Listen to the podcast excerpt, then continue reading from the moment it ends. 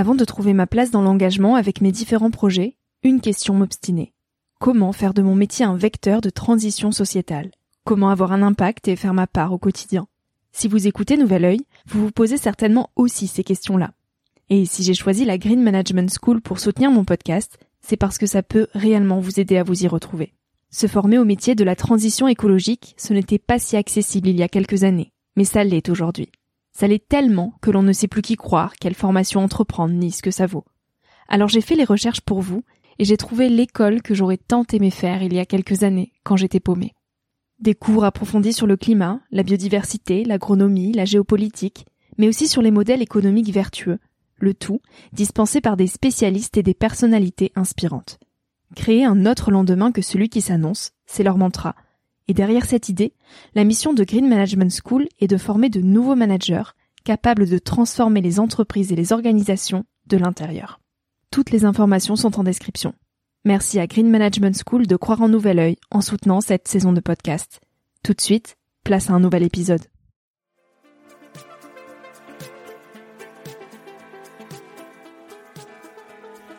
Hello, moi c'est Victoria.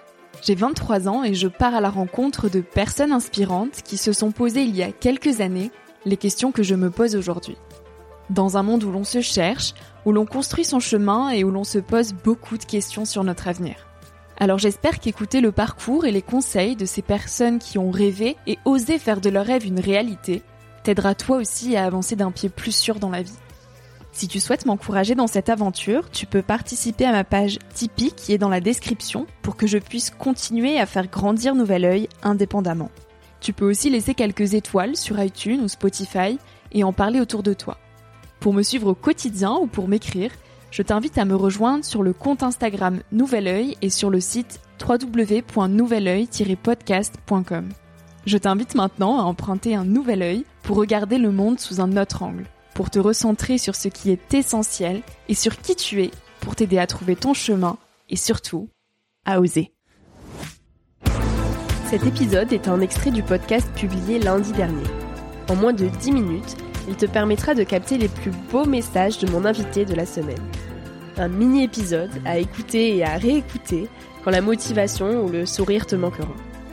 Un extrait qui, je l'espère, remplacera Instagram pendant ta pause de 10 minutes, se retrouvera dans tes oreilles avant de t'endormir ou à ton réveil pour commencer ta journée dans la joie. Si cet extrait te plaît et que tu as envie d'en connaître plus sur mon invité de la semaine, l'épisode en entier t'attend chaudement sur Nouvel Oeil. Je crois qu'au fond, dans, dans le rapport à être un adulte, il y a le rapport à à, quel, à partir de quel moment je décide de construire mon monde. Euh, j'ai un rapport euh, compliqué à l'enfance. Euh, et pourtant, je fais des écoles, mais justement, une des choses que je qui m'importe le plus dans les écoles que je construis, c'est l'affranchissement. C'est que les élèves puissent s'affranchir. C'est que les élèves puissent être autonomes. Alors autonome, attention, ça veut pas dire faire ce qu'on veut, ça veut pas dire faire n'importe quoi. Ça veut dire ne pas dépendre du bon vouloir d'un adulte, de sa disponibilité, de, de son approbation. Donc j'ai toujours été très marquée par l'idée euh, d'indépendance et d'affranchissement. C'est une question qui me travaille et je crois peut peut-être que devenir adulte, c'est le moment où justement on s'est suffisamment euh, affranchi et on est suffisamment euh, indépendant. Alors pas seulement sur le plan financier, hein, parce qu'il y a des gens qui sont indépendants sur le plan financier mmh. très tôt, mais qui ne le sont pas du tout sur d'autres aspects pour vraiment bâtir son monde. Donc au bout du compte, être adulte, c'est à plein d'âges différents.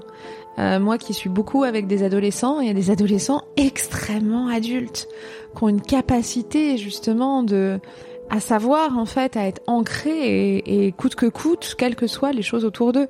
Donc je crois que c'est vraiment ça. Il y a une chose et qui est pas du tout, euh, c'est pas du tout trivial, c'est oser mettre les mains dans le cambouis quoi, du questionnement. Euh, c'est pas facile l'introspection. C'est parfois éreintant. Il y a plein de questions qu'on sent sous-jacentes, mais qu'on n'a pas envie de se poser parce qu'on sait. Euh, et, vraiment, je, je sous-estime pas. C'est-à-dire, je sais à quel point ça peut mettre euh, une telle tornade dans notre tête, à quel point on peut se sentir mais mais ravagé en fait par la question. Et pour autant, je crois que c'est en traversant cette tempête-là qu'on arrive à préciser un peu plus qui on est, ce qu'on fait et ce dont on a envie. Donc, le sens, il apparaît pas un petit matin tranquille dans son lit. Ah tiens, ça y est, j'ai découvert le sens de ma vie. non, le sens, il arrive par deux choses. Euh, la question, la question, la question, la question. Euh, pourquoi je suis là, quelle signification je donne à ça, euh, est-ce que vraiment j'ai envie de faire, pourquoi je fais ce métier-là, est-ce que je le comprends, pourquoi je le fais, pourquoi est-ce qu'on m'a transmis? Est-ce que, est-ce que je suis ok avec ce qu'on m'a transmis? Ça veut pas dire d'ailleurs être un rebelle en permanence, hein, pas du tout. Mm. Mais ça veut juste dire oser poser la question en fait. Est-ce que les valeurs qu'on m'a transmises, ce sont les miennes? Ou est-ce que j'ai besoin d'en reconstruire d'autres? Donc il y a vraiment ce questionnement. Et puis euh, le deuxième pas pour apprendre à se connaître, c'est agir. Parce qu'en fait, dans l'action, on se découvre soi-même. Et c'est vraiment deux temps différents pour moi. C'est vraiment penser sa vie, vivre sa pensée. C'est-à-dire euh, à la fois questionner, mais agir suffisamment aussi pour que ce soit pas juste un questionnement qui étouffe, mais un questionnement qui nous permette de bâtir. Et au fond, moi, dans, mes livres, et particulièrement d'ailleurs les chemins du possible, euh, dans le voyage de Pénélope, le premier, c'est quelqu'un qui se pose la question. Là, je dois partir, parce que je suis plus à ma bonne place.